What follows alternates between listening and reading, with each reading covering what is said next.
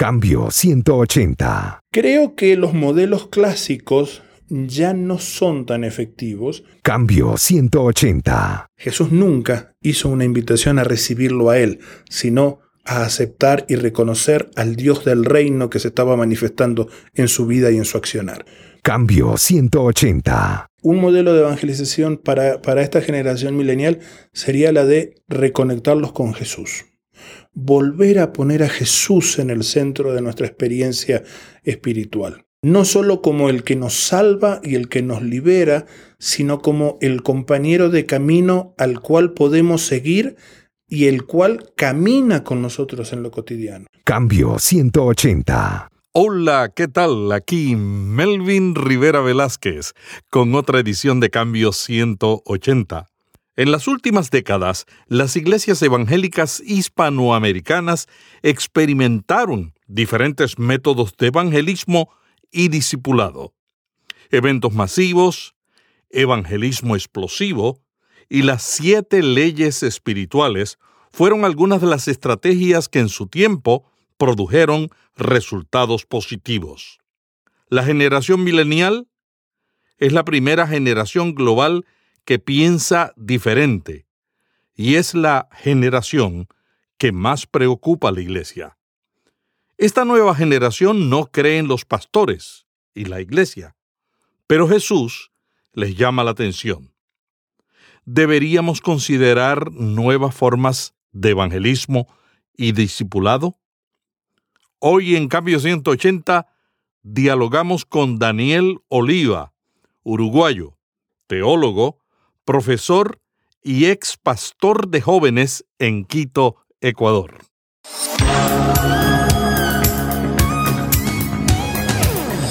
Este es un podcast de la red Intermaná, ayudándole a vivir mejor. Cambio 180. Cambio 180 es auspiciado por cristianos.com, una comunidad sobre la iglesia, la Biblia, la cultura y la vida cristiana. Cambio 180. Daniel Oliva, cuéntanos cómo tú ves la generación milenial en América Latina.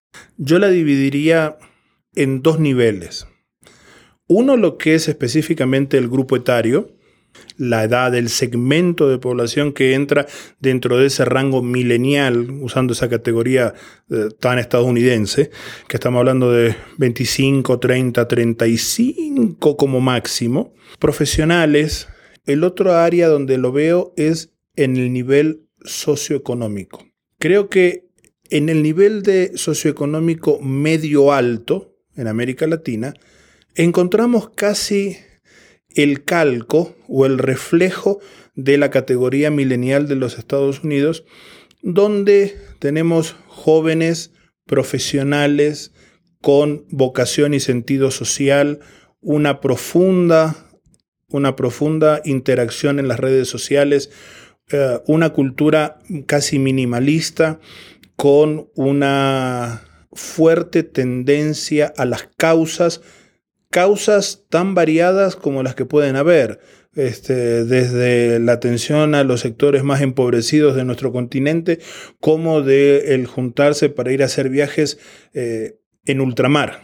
Pero también esa generación, cuando lo vemos en la escala social más baja, o sea, en los sectores más empobrecidos, diríamos como clase media, media hacia abajo, yo veo como que hay una vivencia de lo milenial pero a nivel de la superficie. Por ejemplo, el enamoramiento de la tecnología. Pero la tecnología no siempre está al alcance de ese segmento social. Entonces, se la rebuscan de alguna manera, a veces santa y a veces no santa, para tener los recursos tecnológicos. Pero ¿qué sucede? No están los recursos suficientes para poder vivir conectados siempre, entonces empiezan a desarrollarse las habilidades de el hackeo de wifi o la búsqueda de wifi o un montón de cosas que tengan que hacerse para estar en conexión. Pero nos quedamos en el nivel de la conexión. Una super, un, uso superficial de, la, de los medios de los medios comunicacionales, de las redes sociales, sin llegar a bajar a las causas, por ejemplo. ¿Por qué? Porque la causa primaria es sobrevivir en ese nivel, en ese nivel de población. Yo creo que estamos en esa, en esa, en esa, en esa perspectiva. Obviamente, desde la experiencia de iglesia, creo que se le está prestando atención desde el segmento medio alto. El segmento medio bajo todavía está por ganarse el espacio. ¿Qué áreas de eh, la atención en las iglesias a la generación del milenio tú crees que se pueden mejorar y cómo? Primero, empezar a reconocer sus características. En América Latina estamos viviendo una, una fuerte ola de igle crecimiento, en muchos casos como copia o como réplica, podríamos decir así, de los modelos de crecimiento y de las iglesias, entre comillas, exitosas del norte. Y todavía no veo que ese segmento de la población tenga su lugar ganado como, como grupo propio. Vemos iglesias que crecen, vemos iglesias grandes que se están estructurando, vemos iglesias que están aplicando modelos casi gerenciales para su funcionamiento, pero todavía está mezclado el igle crecimiento, los modelos gerenciales, con una visión del el alcance del Evangelio de generaciones anteriores. Así como se demoró mucho tiempo en reconocer la especificidad del sujeto mujer, o la especificidad del sujeto niñez. Creo que estamos todavía adoleciendo de del no reconocer lo específico de la generación milenial. Esto significa, para mí en concreto, que, por ejemplo, los acercamientos a los mileniales se quedan en la creación de redes, redes de conexión, redes de integración, tratamientos muy superficiales de los temas, enfocándose más en lo que es el hacer clic, el generar empatía, pero no reconociendo las necesidades y la cosmovisión del millennial. Una de las, una de las cosas que, que me he encontrado es, por ejemplo, la discusión que se genera puertas adentro de algunas iglesias, que más que discusión es una tensión fuerte, entre el apasionamiento de la generación milenial con la figura de Jesús.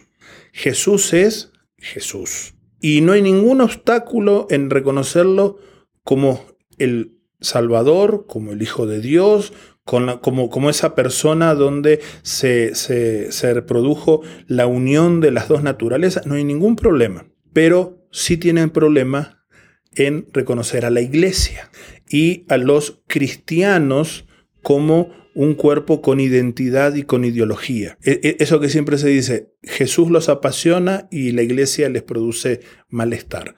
Y, eso, eso yo lo veo en los cuerpos pastorales, que es difícil entenderlo. Si aceptas a Jesús, tienes que aceptar el paquete completo. Y, eso para mí es una muestra clara de que todavía en la iglesia no hemos dado el paso necesario para entender el por qué se da ese rechazo en los jóvenes mileniales. La iglesia ha tenido la bendición de ser la portadora del Evangelio, del mensaje sobre Jesús, de la salvación, de la redención, todo lo que nosotros sabemos. Pero también la iglesia ha sido portadora de una cultura o una microcultura que se ha vuelto muchas veces contraria a todo el avance social y contraria a las opciones de los distintos sujetos que conforman los grupos sociales de nuestra sociedad. Entonces, me parece que ese es un tema que tenemos que trabajar en las iglesias, empezar a verlos como sujetos específicos que viven su espiritualidad a partir de una comprensión de la vida que para nosotros, lo que estamos ya en la generación de los y pico, no nos es ajena. Daniel, una de las características de los jóvenes del milenio en el norte es que no creen en las autoridades, ni el gobierno, ninguna figura. Y por supuesto no creen en los pastores, ni creen en las instituciones, no creen en los gobiernos, ni creen tampoco en la iglesia. ¿Qué puede hacer una iglesia que quiere alcanzar a una generación que podría tener este, esta concepción? Me parece que uno de los desafíos que tenemos como iglesia es empezar a mostrarnos como lo que somos. Somos pueblo de Dios. Y eso significa que como pueblo de Dios somos más que los pastores. En nuestra estructura latinoamericana hemos heredado mucho del verticalismo de la iglesia tradicional y aun cuando lo negamos, hemos hecho un traslape de las características del sacerdote al pastor. El pastor casi es como el que detenta el manejo del- de las realidades espirituales, de lo divino, casi casi como lo era el sacerdote en el Antiguo Testamento, que a través del sacrificio intermediaba entre Dios y el mundo terreno. Inclusive, en muchos casos, el pastor es el que interpreta las escrituras. Exactamente.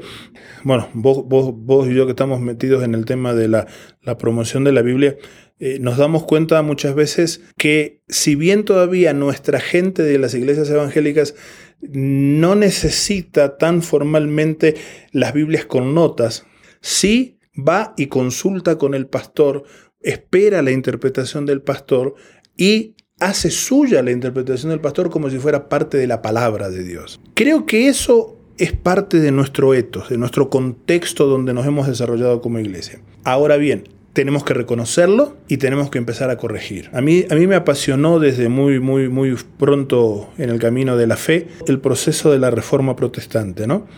Y especialmente ese libre acceso a las escrituras guiados por el Espíritu Santo, donde el Espíritu Santo da un testimonio interno en la vida del creyente, no solo de la salvación, sino también de la apropiación de la palabra de Dios. Creo que eso tenemos que empezar a recuperarlo. ¿Por qué?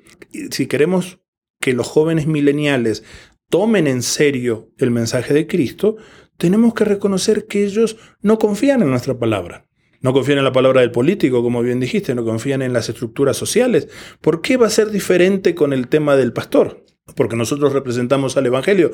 Bueno, sí, puede ser, pero también ellos tienen el libre acceso a las escrituras. Y a través de ese análisis de las escrituras, ellos van generando una espiritualidad que los conecta primero con Jesús y luego con el pueblo. Si logramos rescatar el sentido de democracia del espíritu en la comunidad de fe, creo que vamos a empezar a, a, tender puentes de diálogo con los mileniales.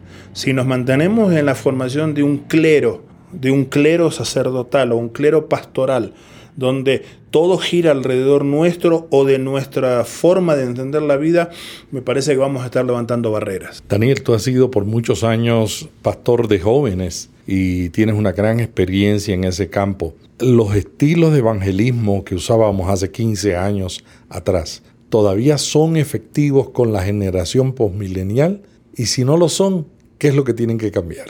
Creo que sigue siendo pertinente la necesidad de una decisión. Una decisión al estilo de lo que nos planteaba el Deuteronomio entre el camino de vida y el camino de muerte. O sea, nuestra fe interna tiene que reflejarse en un camino externo. Recuerdo siempre cuando estaba en los primeros años de mi caminar en la fe, que en mi iglesia, una iglesia pentecostal, me llamaba mucho la atención la presencia de las, de las, de las hermanas mayores que se reunían cada, cada miércoles en, en, en, la sociedad de Dorcas, como se llamaban antiguamente, y que eran, eran inconfundibles. Eran hermanas con el pelo muy largo, que se lo arreglaban de tal manera que se formaba una cosa que en mi tierra se le llama rodete, que es como, como unas, un, un, rollo arriba en, en, en la parte de arriba de la cabeza. En el Caribe, en Puerto Rico, le decimos las hermanitas del moño. Exacto, como las del moño, ¿no? Y con una vestimenta muy, muy, muy austera, siempre impecables en su aspecto, pero eh, muy austeras, muy sencillas, nada de colores, nada de maquillaje. Y me llamaba la atención porque muchas de ellas tenían la edad de mi madre. Cuando yo conocí a Cristo cuando tenía 15 años y medio, este, eran mujeres de la edad de mi madre o un poquito más. Y yo las veía muy distantes. Hasta que entendí que esas mujeres, que eran por lo general, podían ser segunda generación de creyentes en sus familias, habían sido desafiadas a vivir un estilo de vida diferente, una contracultura, que en esa concepción, en ese tiempo, estaba asociada con un estilo de vestimenta, un estilo de hablar, un estilo de hacer las cosas. Yo sí creo que más allá de modas y de estilos de ropa, sí tenemos el desafío, y los jóvenes mileniales tienen el desafío de vivir una contracultura. La evangelización demanda un compromiso de una contracultura. Demanda el compromiso de una toma de decisión entre camino de vida, camino de muerte, cultura, eh, seguir las modas y las culturas de este tiempo, con establecer una nueva cultura que es la cultura del reino. Creo que los modelos clásicos ya no son tan efectivos porque, por ejemplo, esa práctica que se utilizaba en los campus universitarios de enseñar las cuatro leyes espirituales con el juego de la pulsera o del aparatito este que se ponía en las muñecas, eh, con las cuentas de colores o con un modelo del estudio bíblico inductivo que en la práctica era un estudio deductivo porque lo que venía, el que le enseñaba venía con toda una visión del texto bíblico muy cargada de doctrina y lo que se le enseñaba era descubrir la doctrina del texto, que no tiene nada que ver con la inducción. Creo que esos modelos tienen que ser revisados. Hoy por hoy, eh, hablar de leyes espirituales es un contrasentido en cuanto a esta generación que tiene casi un rechazo a todo lo que es legalización y todo lo que es normación de la vida. ¿Cómo hacemos para que estos jóvenes puedan experimentar la salvación en Cristo? Creo que eso nos demanda un centrar nuestra evangelización en la persona de Jesús el Cristo. Y lo digo así porque casi siempre hemos asociado, hablado de Jesucristo y hemos puesto, hemos enfatizado todo ese carácter divino de Jesús, este, todo ese proceso casi como de el que las sabía todas, tomándonos el ejemplo del caso del Evangelio de Juan, ¿no? que Jesús no necesitaba que le dijeran lo que había en el corazón de la gente porque él lo conocía todo, pero también hemos perdido si bien eso es doctrinal y es doctrinalmente correcto, creo que hemos perdido la, la, la, conexión con el Jesús de la historia que recorrió Galilea, que recorrió los caminos polvorientos, que supo encontrarle o supo mostrarnos una forma diferente de acercarse a Dios superando la estructura religiosa de su tiempo. Entonces yo creo que un modelo de evangelización para, para esta generación milenial sería la de reconectarlos con Jesús. Volver a poner a Jesús en el centro de nuestra experiencia espiritual. No solo como el que nos salva y el que nos libera, sino como el compañero de camino al cual podemos seguir y el cual camina con nosotros en lo cotidiano. Y entrar a fortalecer ese proceso de discernimiento no digo caer en lo, que, en lo que se había caído en los 70 y en los 80 como el qué es lo que habría hecho Jesús, ¿no? Esa, esa, frase que, la hemos traducido del inglés. Pero sí el, el que Jesús sea su primer referente. Que Jesús es más que la figura que nosotros presentamos y a la cual invitamos a recibir en el corazón. Jesús nunca hizo una invitación a recibirlo a Él, sino a aceptar y reconocer al Dios del reino que se estaba manifestando en su vida y en su accionar. Entonces, creo que ese proceso de empezar a acercarnos a Jesús desde su humanidad y ahí en la humanidad encontrar el carácter salvífico de su persona. ¿Y qué es lo que hace difícil a los pastores de jóvenes y a las iglesias cambiar el acercamiento a una generación que es diferente a todas las demás? Creo que lo que nos hace difícil es que, es que hemos, hemos generado, por ejemplo, te hablo de lo que es la pastoral con jóvenes universitarios, hemos generado una visión de la pastoral con ese segmento como una pastoral de eventos, de tener eventos que sean de impacto, de tener eventos que generen vínculos, de tener eventos que eh, los hagan entrar en crisis, de tener eventos que les abran los ojos para ver los campos de misión, eh, los campos que están blancos para la siega y que requieren obreros que vayan a levantar la cosecha. Yo creo que esa, esa, esa cultura del evento, evento tras evento tras evento tras evento, nos impide, nos impide producir los cambios. Esta, esta, esta, esta forma que yo te planteo eh, te planteé en la pregunta anterior, para mí requiere un proceso de reflexión y acción. Mejor dicho, reflexión, compromiso y acción. Reflexión, compromiso y acción. Entonces, es casi como el ver, juzgar, actuar, que nos hablaban allá lejos y hace tiempo, como por la década de los 70 y los 80, el ver, juzgar y actuar. Eh, eh, es ver a Jesús comprometerme con los principios transferibles de su acción que superan obviamente mucho más allá de, las, de, de los ropajes culturales que tenemos en los evangelios y actuar en consecuencia hoy buscando en oración y en discernimiento cómo conectarlo, cómo vivirlo hoy. Por ejemplo, veo a Jesús rompiendo con todos los códigos de las normas de pureza, dejando que un leproso lo toque. Es más, él tocando al leproso. Eso le llevó a Jesús, estoy pensando por ejemplo en el pasaje de Marcos 1, del 40 en adelante. Eso llevó a Jesús a que ya no podía entrar libremente en el resto de las aldeas. No tanto por la fama que se había difundido a través del leproso que fue y le contó a todo el mundo, que yo le dice, no, bueno, está bien, tranquilo, no te preocupes, fuiste sanado, ahora ve y preséntate al sacerdote, no digas nada a nadie. Y el leproso, enfervorizado, le contó hasta las palomas. Pero eso le trajo una consecuencia a Jesús. Jesús no podía entrar porque había asumido la condición de impureza. De acuerdo al, ritual de su tiempo, era, él se había vuelto impuro. El sanador se había vuelto impuro. ¿Qué significa eso para nosotros hoy? Por ejemplo, ¿quiénes son los, los actuales impuros de nuestra sociedad? Llevar, al, llevar, antes de llevar a los jóvenes mileniales al proceso de reflexión, yo, pastor de jóvenes, debo pensar, ¿qué segmento de la población está faltando en mi iglesia?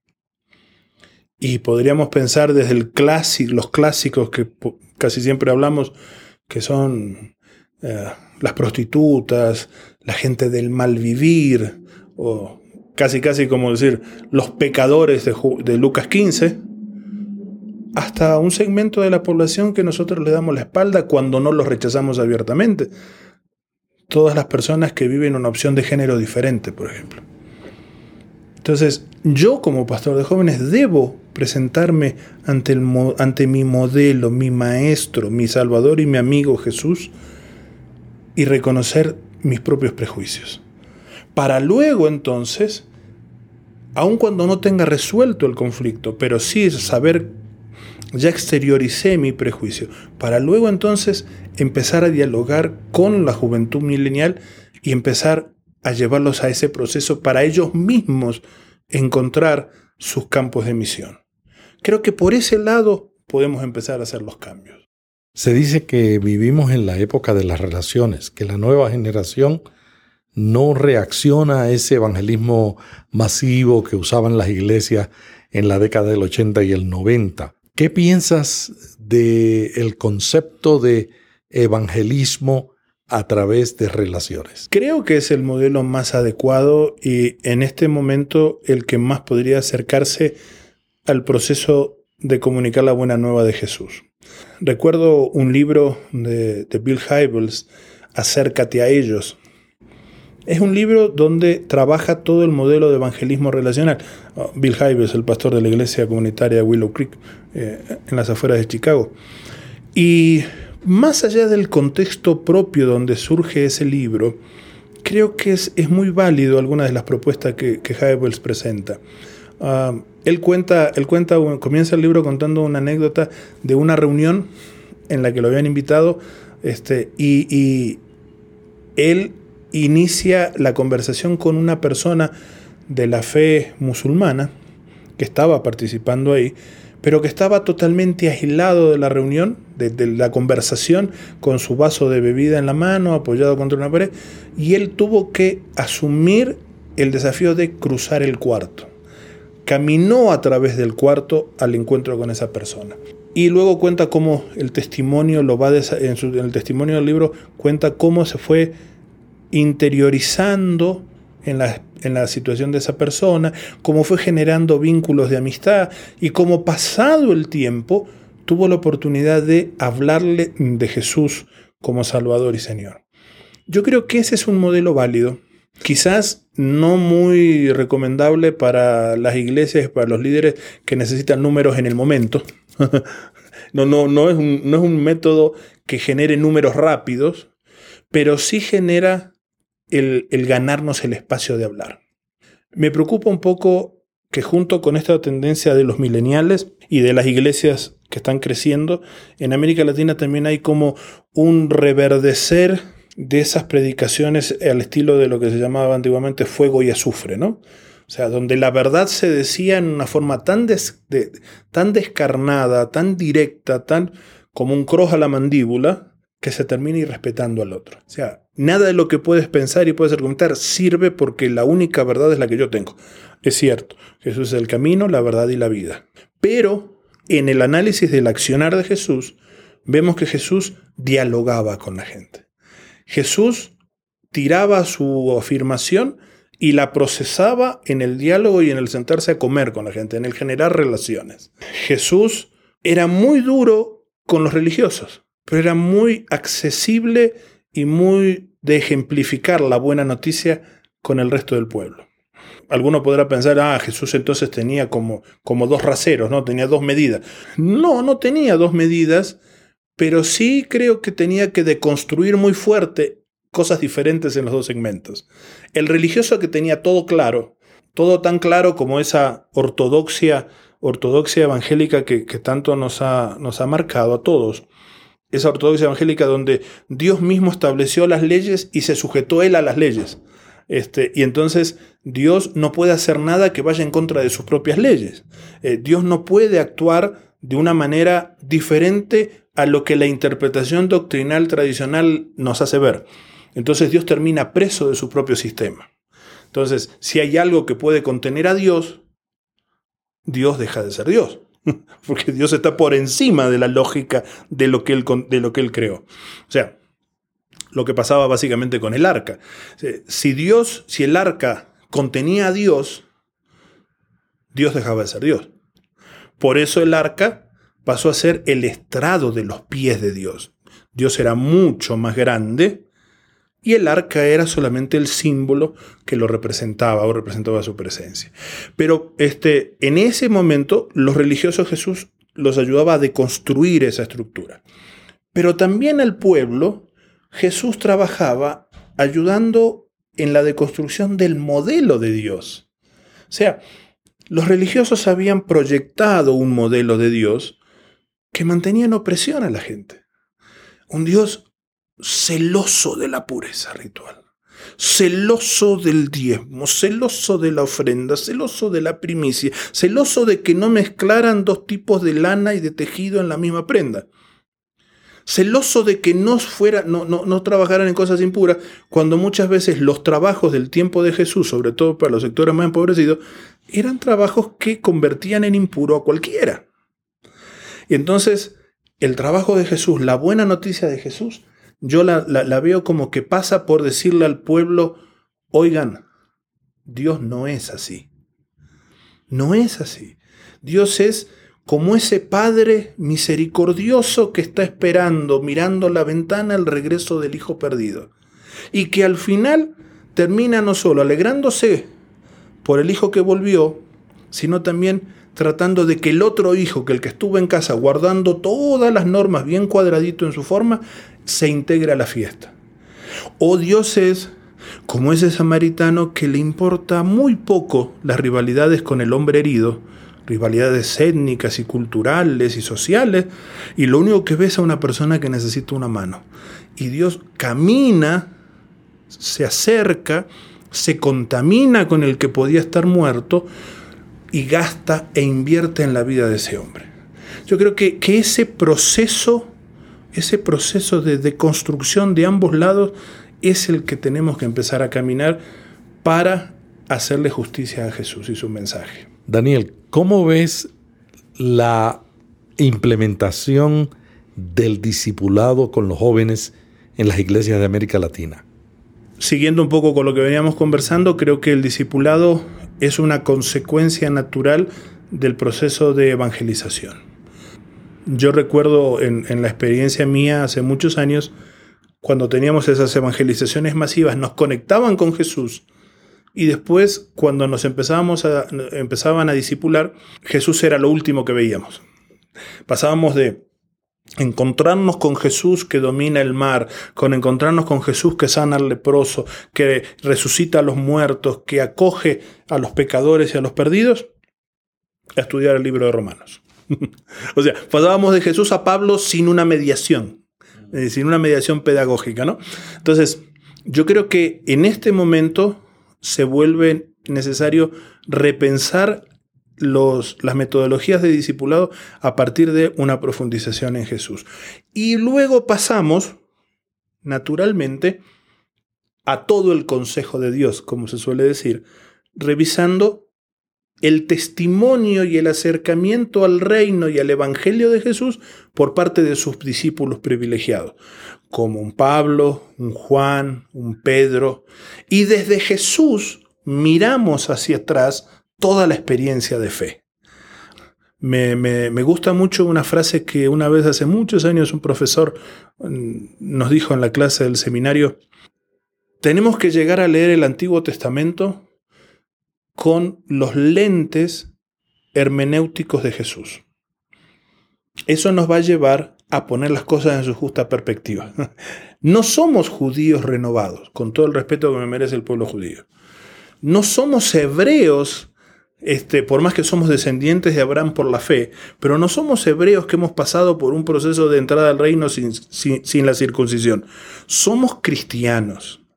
Y toda la herencia que tenemos de espiritualidad y de vivencia de la fe en el Antiguo Testamento o en el Primer Testamento, como me gusta decir un poco más, la tenemos que ver desde Jesús. Eso nos lleva a que no todo mandamiento es aplicable para nosotros, ni siquiera por la práctica y mucho menos por lo conceptual.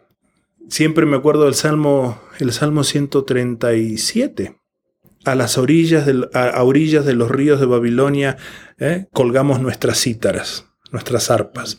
Y los que nos conquistaron nos decían, cántenos cánticos de Sión. ¿Cómo hemos de cantar cánticos de Sión en tierra extraña? Que se seque nuestra mano derecha y se pegue nuestra lengua al paladar. Hasta ahí un canto de, de, de, de dolor de los expatriados. Pero termina en forma terrible.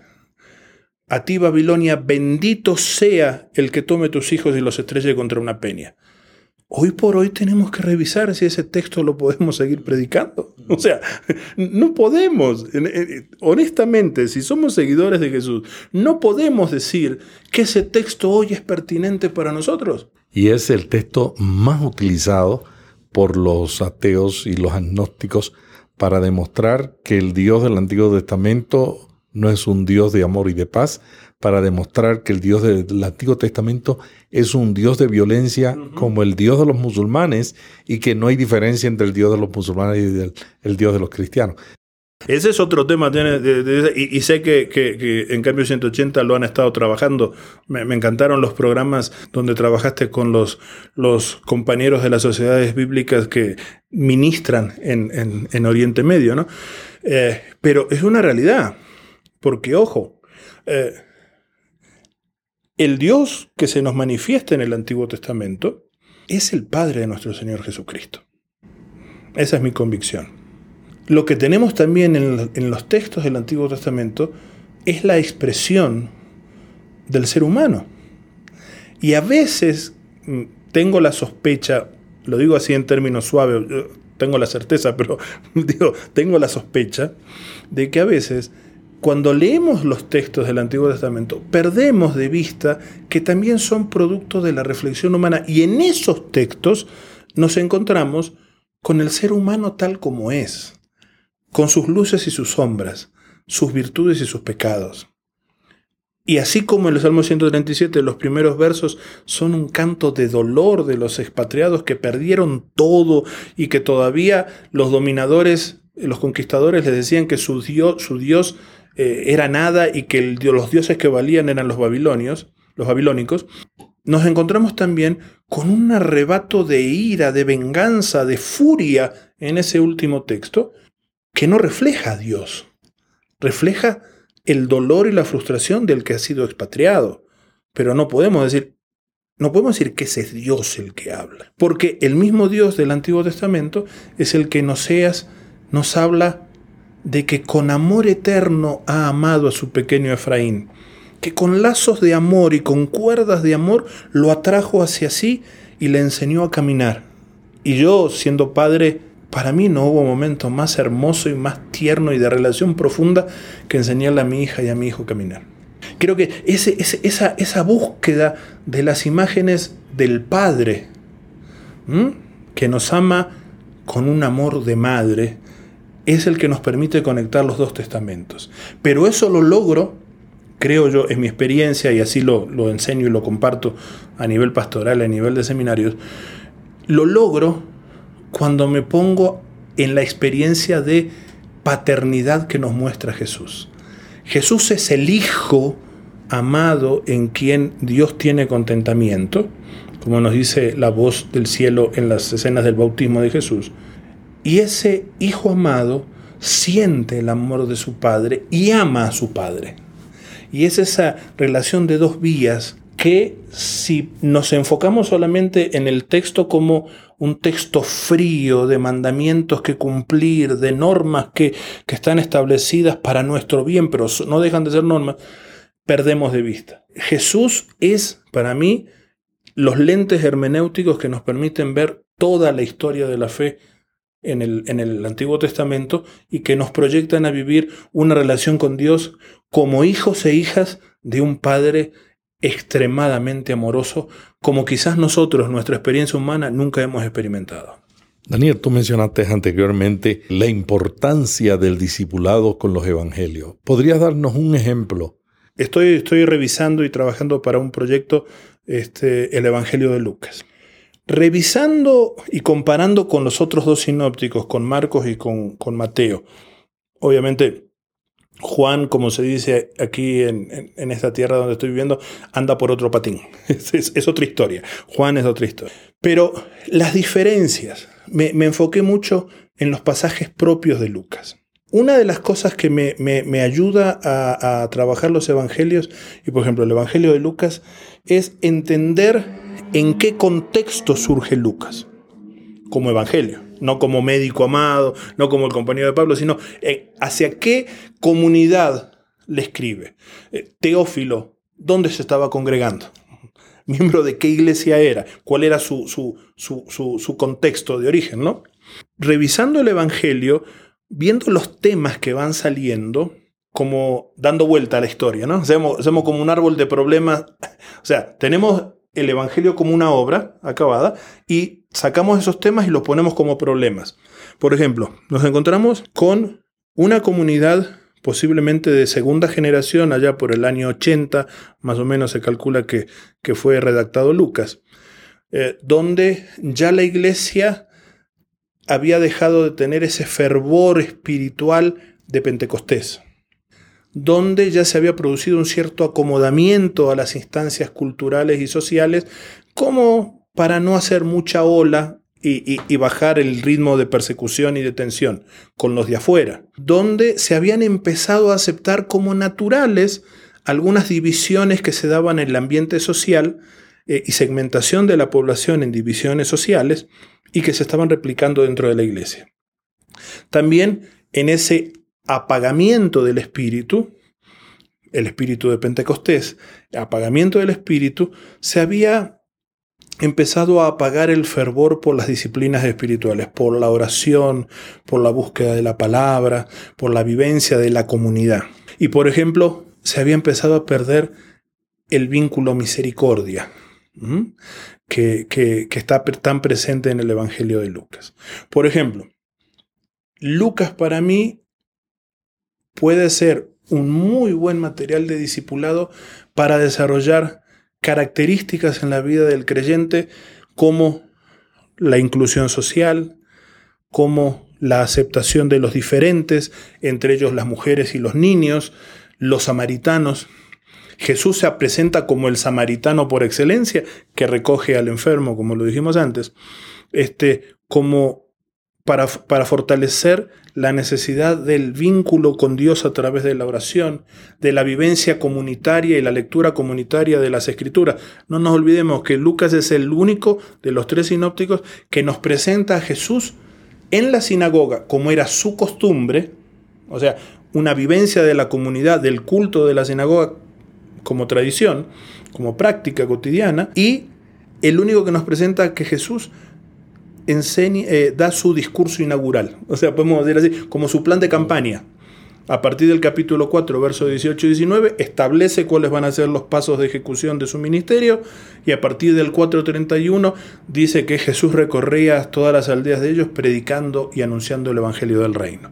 Y de ahí en adelante seguimos con el Evangelio de Lucas, Jesús en acción en palabra y en acción. Entonces, creo que, que Lucas con Lucas podríamos trabajarlo de esa manera. Empezar a marcar o enseñar características del temperamento o de la, definición de qué es un discípulo basado en las disciplinas espirituales que supera las barreras de, separación socioeconómica, eh, que supera eh, la falta de misericordia, que vive el amor de Dios en gestos concretos para con el otro.